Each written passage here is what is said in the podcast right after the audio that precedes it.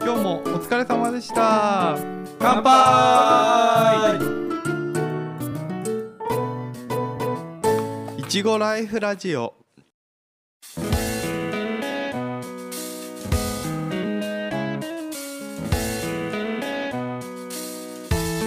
じゃあ行くよ。はいソエですゆうじです。おっさんでーす。このポッドキャストはいちご農家のおっさん3人が農業の今をゆるーかつーく語る番組です今回なんなんですか少し前にお便り来てたよって話したじゃんああ、聞いたのは聞いたけど、そうそうどんなあのどんなお便りだったっこれからいちご農家になるのに収納に向けて揃えておいた方がいいものあとはおすすめ資材は何ですかっていうけああ、これこれからし、まだ農業始まってないんだ、その人。そうそうその人は今は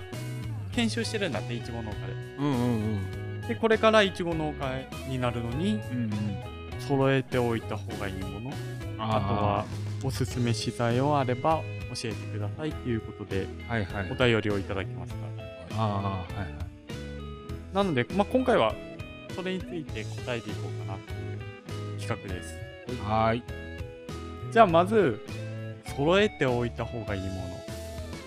それについて話をしていこう。はい。その人はどういう環境でイチゴを作るのかちょっとわかんないんで、う。うんん。まあいろいろ足していってみましょう。例えばはい土耕だったらどうとか、降雪だっ降たらどうと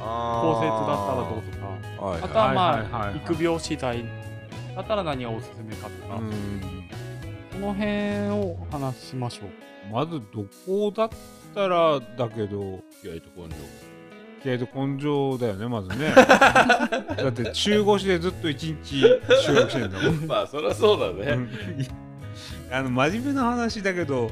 うん。最低限トラクターっていうものは自分のものがないとさそうだね。やっぱりレンタルとかだと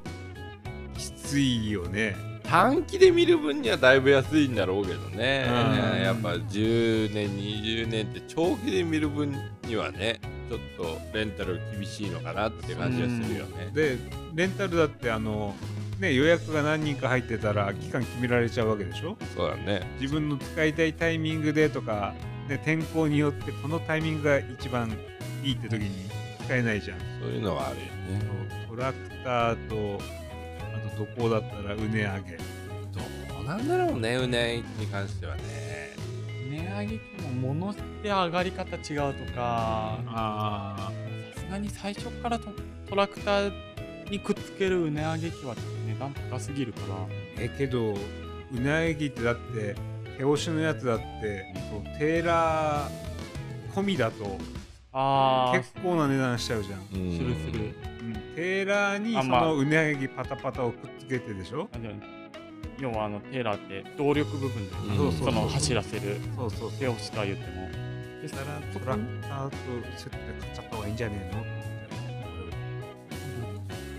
新規収納で資金準備ができればってとこじゃない、のそうだねううんん、ちょっとここはどっちでもいいどっちでもいいかなとは思うけどね、まあそのね一人でやる方なのかどうかっていうところがうんなんかあー判断つかないは部はは分だけど、うんまあ一旦部二段部っていう世界だったらまあ手押しでもいいのかあー手はい上げでもいいのかなとは思うのはあるまあだから最低トラクターとうねを上げるための機械機会があればいけるのかなとは思う、まあトラクターは絶対必要だとはうん、どこの場合ねそうそうそうしっかり深くうん耕せるものね耕せるものが必要だかなとは確かにあの進行ロータリーとかはいらないけど、思う、うんんそうだよねちゃんと馬力とねこのロータリーのロ幅とーか、タリーがあればね、うん、この辺をしっかりうん選んでもらってであと、まあ、このあとは降雪の場合、うんまあ、あった方がいいっていうと、まあ、最初の設備降雪っていうとパターンいくつかあるからその発泡スチロールのペットタイプもあるしうんまた最近よく見かけるのはあのなんていうの袋をあーはいはい乗っけるだけのやつ、なんか暴走シートみたいな見た目ねうんうんあんな感じの袋のやつじゃじゃあじゃあもう普通の袋小屋し袋みたいなうんなで、水水は抜けないようにしてってことですね。下からは抜けんじ抜けるんだね。ゃない、うん、 で水がたまらない方式みたいそうそなう感じあが。だから要は中に土が入ってて培地の袋があってそこに穴開けて植えるでそれをベンチに乗せるだけあーはいい。この間営業マン来たわ。あそうなんだ手軽にで降雪ができるってやつ、それで保温できるのかな毎日のほんまきついと思もう一つと思う。うだからあったかい地域じゃない ああこの辺だとほぼほぼ見たことないからお便りくれたのが和歌山の方ってことであったかいのがね和歌山ってね,うね、んまあ言うたったかくはないと思うけどね。九州とかとはまたちょっとねうんこの辺の気候が分かんないからなんとも言えないけど、うんまあちょっと話ずれたなおすすめ次第だからな、応接の場合はもう全ては初期投資だからね。そうだね応接はねう。んもうその設備を作ることに対してもどこまでうお金使ってるから うんうね、んだからそんな最初に用意するものっていうものはないかなとあれじゃない入れるか入れないかで悩むのって温湯感とかじゃないまあ温当感ぐらいかなうんあれは欲しいなと思うでも多分今の公設作るような人らあはい多分らスんタなンダードで入ってると思うそういうことかもう標準あ標ーで準で入ってると思うよ、んあなるほどね多分ね公設に関してはもう多分初期投資の部分が大きすぎて、ううんん初期でどんだけ完璧に作っておくかってことそうそうそう後で改造が効かないあ聞かないからねあ追聞かな加い追加でこれ入れたいっていうのはなかなか難しい設あーはいはいはい備だからうんあまあ最初にお金かけてしっかりしたもの作っちゃった作方っがいちいゃったうんる使っ作っちゃうっていうのが多分流れだ公設にしろうん旅行にしろ、苗が終わる状態になりましたうんその後のおすすめ資材、まあ、完成チューブ引いてマルチかけてでビニールで本当に最後までそれほどやることないよねあとはあった方がいいっていうと冠水をどうするかじゃないあのあー自動タイマー式とか自動うんああ何を使うかあそうだねあの一昨年もうシーズン終わったんであの、まあ、つい先先月まで取った作で2年目なんだけど、うんそう点滴チューブっていう完成チューブを入れたのね、そうあれはいいねいいあんれだどうあれはどういうもう風にうんあのねあのタイマーで淡水チューブ自体に水がいっぱい取るわけじゃないから、うん少しずつポタポタ垂れるタイプだから、あれだよねあの全部に圧力かかってからあそうそうそうそう均そう等に出るよねそうそうそう手前から奥全部、表現難しいんだけど普通の淡水チューブの時って、うんあの圧力足りなくて、うんバルブ切り替えて、 うんあ系統分けしてねそう系統分けしてじゃあまああの左半分右半分ってやってたんだけど点滴チューブにすると全面一気にかかるんだよ、うんまあ、それはポンプの圧力にもよるとは思うんだけどそうそうするとあのバルブ切り替えないからタイマーで一気にうんうんあいいよねそう点滴であの完成できるから、うんあれはすごく楽になった仕事やっぱ自動化っていうところだよね完成自動化にするとかなり手間省けるからそうかなり省くでねうんその先理想を言えばうんあの溶液とか肥料あれも自動でできたら最高じゃないこうんうんこまでじゃあまあ設備は必要になるけど、まあ、タイマーでもいいしうん今だと日射比例とかの方式もあるから、うんそういうので肥料も一緒に送るで完成ができおすすめ資材としてねるんだよね、うんまあ、天天敵チューブっていう部分とまあ横を言えば溶液もなかっ自動吸引たね、これは欲しいねそうするとあのー一回ね設備入れちゃえばその後楽だからさそうするともう大体栽培期間その収穫シーズンっていうのはうんうんおすすめしないあとは収穫期じゃないあー胸またぎの収穫期を使うのだか台車ねそう台車あうとはこの一列んうんうん一の押押ししな押し車みたいなやあかあとは座ってやるやつか、うんどどこの場合だったらつ、ねそうそうそう座ってやるやつを使ってる人いるけど、うんあれは腰が痛くなんなくて良さそううですね。んでもあれ結構さ玉痛みしないね多分するしそうな気すうる。ん引きずっちゃうんだよね引きずりそうな感じするよねうん品質求めるんだったらじゃああれか胸またぎか両親のやうんだと思うけどねまあ、腰は痛くなるよねなるね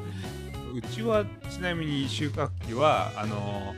手押しの1列分しか、うんあの収穫できないやつを使って、下が結構ぬかるむ場所だから胸またぎのやつだとあのね行って帰って往復するのに10箱ぐらい積むわけじゃんはいうはいんとてもじゃないけどもうぬ押せかないるんでて押せないよ、 あーうんそうそうそ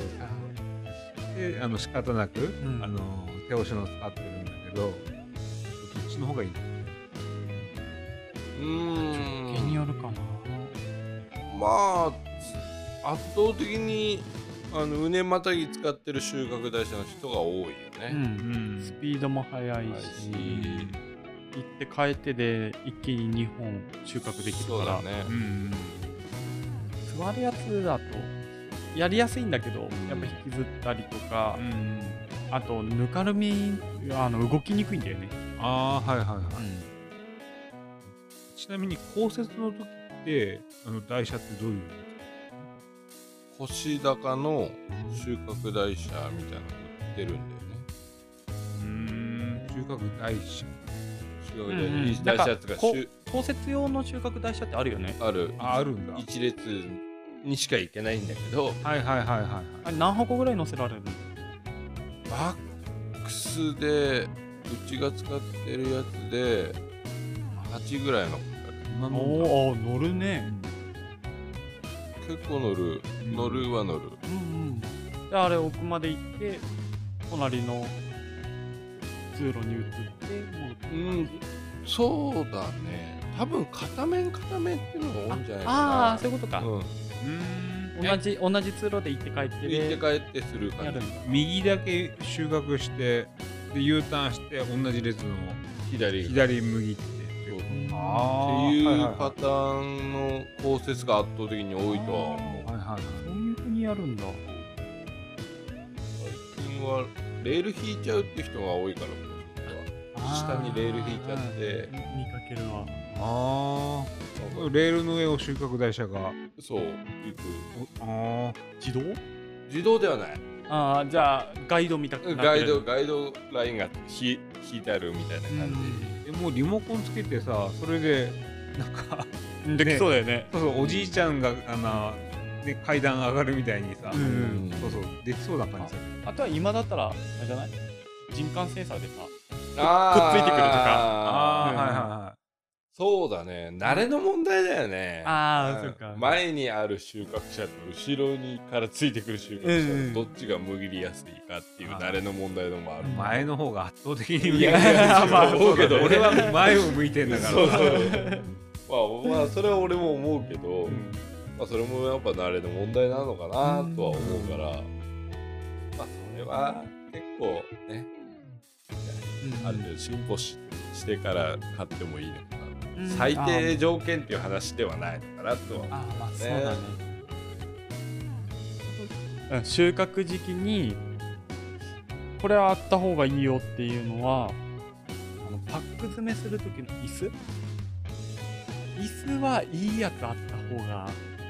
絶対いいと思うんだよね、ああうちなみに今3人で座ってる椅子うちの椅子なんだけど、うん仕事パック詰めする時の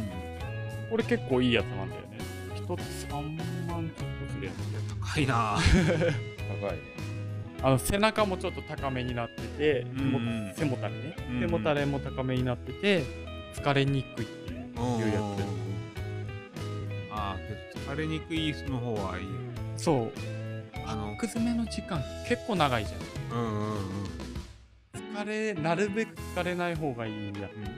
その3万円必要かどうかっていうと、ちょっと3万円はちょっと理想になっちゃうから、うんあれなんだけど、そう、本当に親の代の時はパイプ椅 子。980円で売って るやつあマジ でそうあれであれでやってたんだけどあれはきつかったなで今ニトリでうん67000円ぐらいの椅うん子にあのやっぱり背もたれついててうんあのキャスターついててっうんていうやつに変えただけでもうだいぶ楽だよねうんやっぱ椅子いいの選んどいた方がいいんだようん年末年始に出てくれたてっちゃんも言ってますああ、てっちゃんも3万円いや値段は忘れたけどいいやつ使ってるって言ってたああ川張りの社長椅子じゃね川張りの方がなんか座りにくそうな気が するけどね。つるつるしちゃってうんでも確かにそうだよね仕事のいちご農家の半分以上ぐらいは半分ぐらいは 椅子座ってるもんな、うんそううそんううん、枠詰めっていう時間が長いからねはあるといいなと思ってる、そうお金があれば自動ラップまあねああいや自動ラップ機は本当におすすめだおねすすめ、これ23年使えば人件費1人浮くぐらいになるよねあるね結構大きい値段高いけどなくてもどうにかは全然なるんだけど、まあなるけどね、うん実際はねこなすパック数が増えてきた時に結構役立ってますねそうだねあとそう例えば1人2人であ奥さんと2人で、うんね、あのの農業始めますって言った時にうん1人が、ね、ラップあー張り専用になっちゃうと結局1人しか詰めてる人いないじゃないそうそうそう時間がだいぶかかるから、パートさん、ね、雇うよりも同じぐらいの仕事こなしてくれるからね、パック詰めに関しては自動ラップ機はすごくおすすめでおす。すすめこれもおすすめ収穫時期っていうとおすすめのものっていうとこのあたりかなああうんそうだね。今言ったのハウスの方での話だけどうんうん。もう一つは育苗の時あったらいいなっていうものうん何か、ちょっと思いついたのは育業方式をまあどうするかっていうのもあるんだけど例えばトレーにするのかポットみたいなのにするのかそれは好みかないやー圧倒的にトレイは必要だよねあトレーの方がら楽楽もあると思うしどっちみち最終的に植える前の管理って多分トレーで管理する方が多分楽にはなると思うんだよね。そっかそっかう、まあ、移動とか考えると考トえてると。レーのが楽だねトレーも最近流行ってきたのカタツムリポットっていうのあるおー冠水がしやすいやつ、うんうんそう最初にあのセッティングっていうか土入れするのがちょっとめんどくさいんですああだらけしいどね最初に間にあの冠水チューブ通すから、そうそうその冠水チューブ通す溝を、うん土が入らないようにきれいにあーあれ寄せるんだって中国置く時にそうそう寄せてきれいにしてたね友達はやってたのうんうんあれそのカタツムリポットっていうのはうちらが昔から使ってるのってすくすくトレーっていうのでそうだねあの冠水チューブを置く部分はないんだよねうんでもカタツムリポットになるとチューブを置く形になっててうんうんそれやると全部の苗にきれいに水が入ってうんうんで株元冠水だから炭素病とかの病気リスクがかなり抑えられるうんうんね苗も結構いいの育つようーんうんあそうなんだ自分がやってるわけじゃないけどね、うんあの友達の見て、んあいい苗できてんなと、俺もこれから育苗ハウス建てるからちょっと考えてんだよね、うんそれそのトレ使おうかと思ってであれ株元冠水すれば自動冠水することもできるだからね。そうそうあとは楽だよね。楽病気のリスクを抑えられてうんうん。で自動化できるっていうのは大きいかなって思う不病死剤っていうとこの辺使い勝手いいかなうと思うねんそうすると年間の中でおすすめできるっていうのはこの辺りそうだかなね。他にもっとピンポイントで聞きたいことがあれば、いくらでも。うん、うん、あその時は あのまたお便りください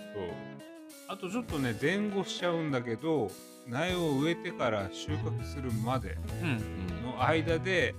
あったら便利っていうのがまあ炭酸水とかミストエースとかああ冠水の時ねそうそうそうハウスの中での、うん葉水かけるやつあああれあった方がいいねあれあれやるとだいぶね、うんあのそうよく苗が育ってくれるっていうか、うんねうん本当に畝に水かかるからごめんっていうのを間に差し込めればいいのか なうんうん最後に話す内容でもねえからさあそうそすると担当ハウスの場合だったらその炭酸水っていう要はハウスの中の土を全部濡らせる冠水のチューブ、うん。うんうんあとは、まあに、同じ効果が出るものとしてスプリンああ、スプリンクラーまだ。うんうんスプリンクラーってかかるとこかかんないところだいぶムラがあるって聞まあ、なんかムラあるってよよく聞く。く、うんスプリンクラーって言ってもあれだよねあのよくどっかの芝生の公園とかにあるカチャカチャカチャカチャってなるやつじゃなくて、うん。吊り下げてうんうんうそんこから炎上にパーって広がれるんじゃないなんかね、やっぱそれでもムラできるらしい。あできるんだ何か入れてる人いるよね入れてた人なんか、入れてた人が、まあ、使ってない人が圧倒的に増えたですそうね。なんだじゃあやっぱ炭酸水の方が優秀なんだのはやっぱりうん均等にかかるというか、うん均一化にはなる。うんうん結局根っこつかせるのにこう冠水チューブとか点滴チューブとかだと足りないんだよね水のうん量が、うんでかかる範囲も狭いから、うんまあ、どこの場合の話だけどうんこの場合だったら炭酸水でもう通路から畝から全部濡らしてやった方そうだねがうんうん根っこの活着が良くなる。まあ、あとはなんかそのスプリンクラーだとやっぱり水滴がでかいらしい大きいんだあーそうなんだはいはいはいはいってでやっぱ、まあ、さっき言った炭酸水って言ったけど本当はミストエースっていう名前だから、うん、商品名ねそ。うミストって言ってるぐらいだからやっぱり細かいね霧状なんだよね、う、うんんうん、そう。だからかけすぎて畝を崩す心配もないし、均等化されるっていうのがでかくて、うんやっぱスピンクラーだとやっぱり多少なりともやっぱかけすぎるとちょっとうね崩れたりあー泥跳ねしたりっていうのがあるらしくあて、そうなんだ。じゃあおす、おすすめはミストエースだね。のがやっぱり主流にはなってうんうん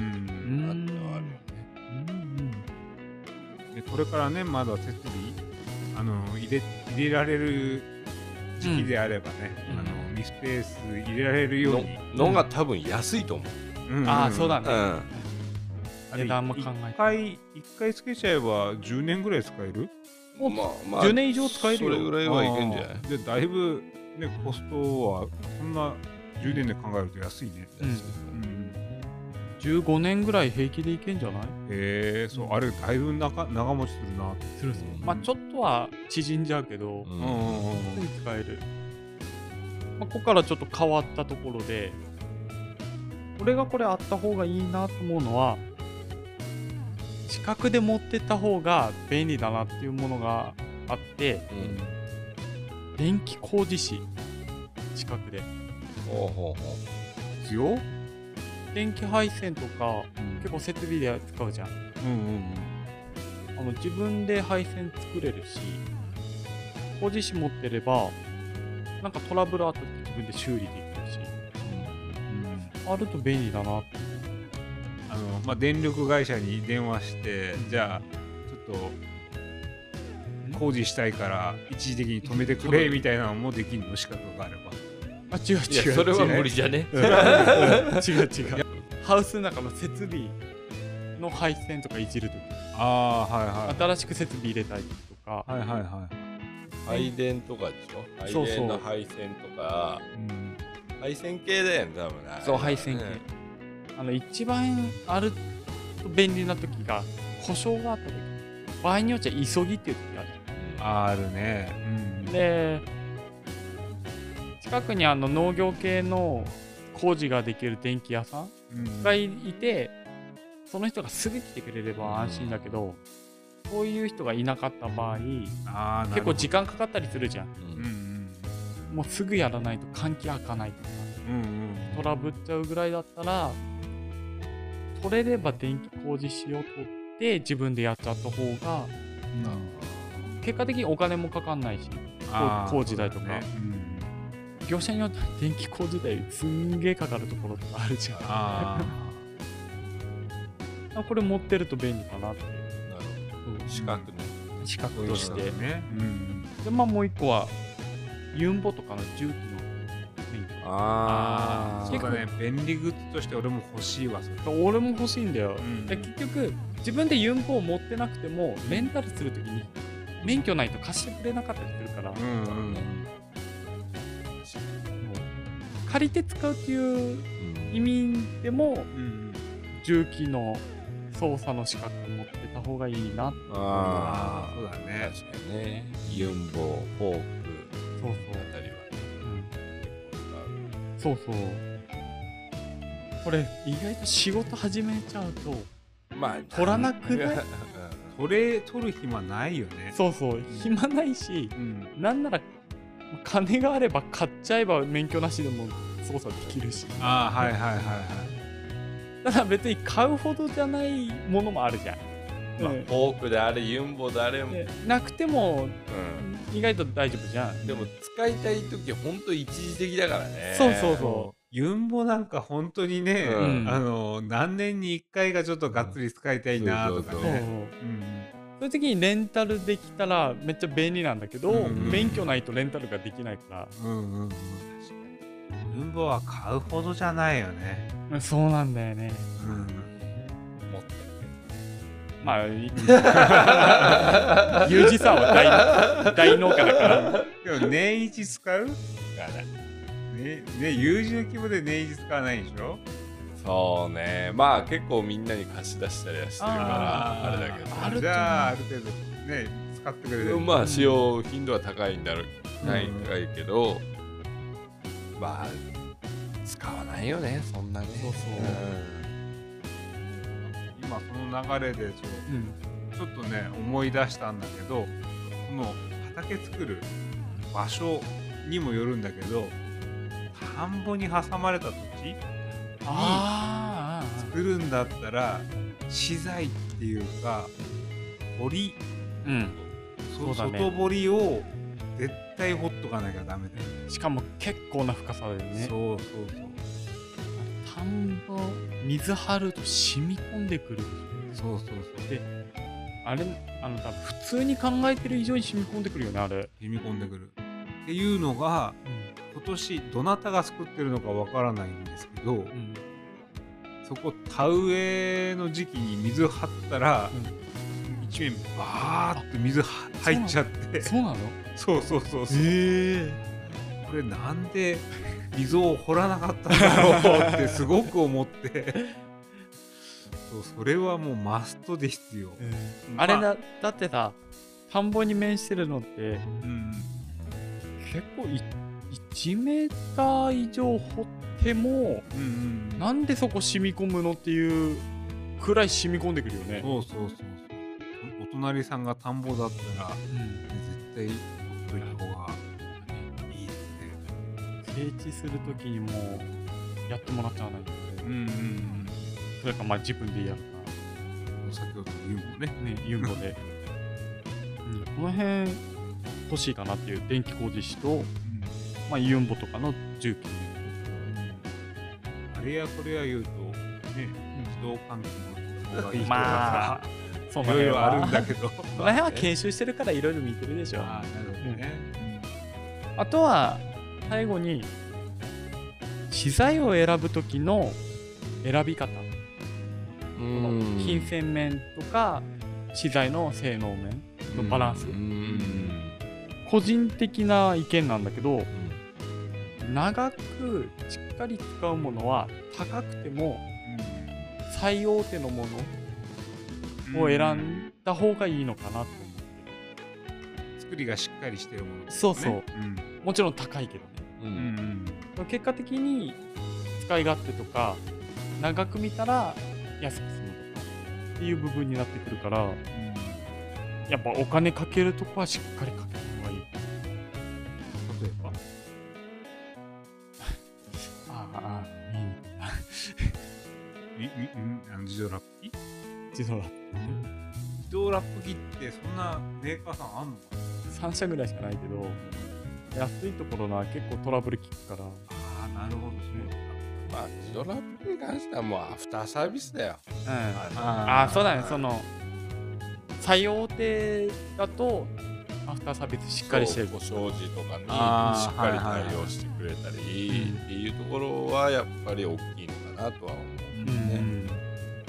まあ、だからって全部いいもの買っちゃうと金かかるだけだからそうだね。あのうん壊れても諦めつくものとかうん、ちょっとしか使わないものうんは安いものを選んだ方がいいと思う。うん伊藤農家をやる上では多分毎年買えるものうん交換するものって多分いっぱいあると思うから、うんその部分に関してはまあそんなにお金かけなくてもいいのかなって思って、うんああ、そうだね。割とビニールとかもまあいろんな種類あっていろん高価なビニールであれ、うんああれねれ安いビニールであれあると思うけど、うんそこまで性能差ないうんうん大きくはないようん、厳密には性能差あるのはあるけど、うんうんその値段差ののほどじゃないほどじゃないと思う、うん多分そそこにそんなお金かけるんだったら別のあそうそうところにお金かけた方がよっぽど取れるとは思う、うんあそうだね。うんあ物を揃えるときその辺のバランスだよね、うんちょっと慣れないと難しいところではあるけど、うんただあの周りの農家さんの意見聞いてうん高いけど使い勝手いいよとかうんアフターサービスいいよとかそういうのを調べていった方がいいかもしれそうだない、ね。あとビニールなんかで言うと安くてもいいものとか結構あるからね。あるね、選ぶときはそのあたりかな、うんまあ要は自動換気とかも高いとこ安いとこあるけど、ううんうんまあ、うちは割と高いのを選ぶかオレンジのやつは高いんだなオレンジのは高い、ああ、そうなんだ。基本みんな高いのは使ってんだよああ、そうそうなんだ。もうもうあれ一択だけどね。あれ言ったぐいらいろんなトラブル聞くと。うんそうするとさ安くあげたっていう人がお友達でもいるんだけど、うんうんうん結局高いやつ後から買ったとかっていうそうのみがみんなそう青いのからオレンジにしてそうみたいそなうそうトラブル があって、 ねそれ会社名は言えないけどねそうそう そうそうそういうとこだよねうんまたまあ地域地域でなんか違いはあるかもしれないけど、うんうん長くちゃんとした設備として買うものは高いもの、高いものっていうか最大手のもうんそうだねうん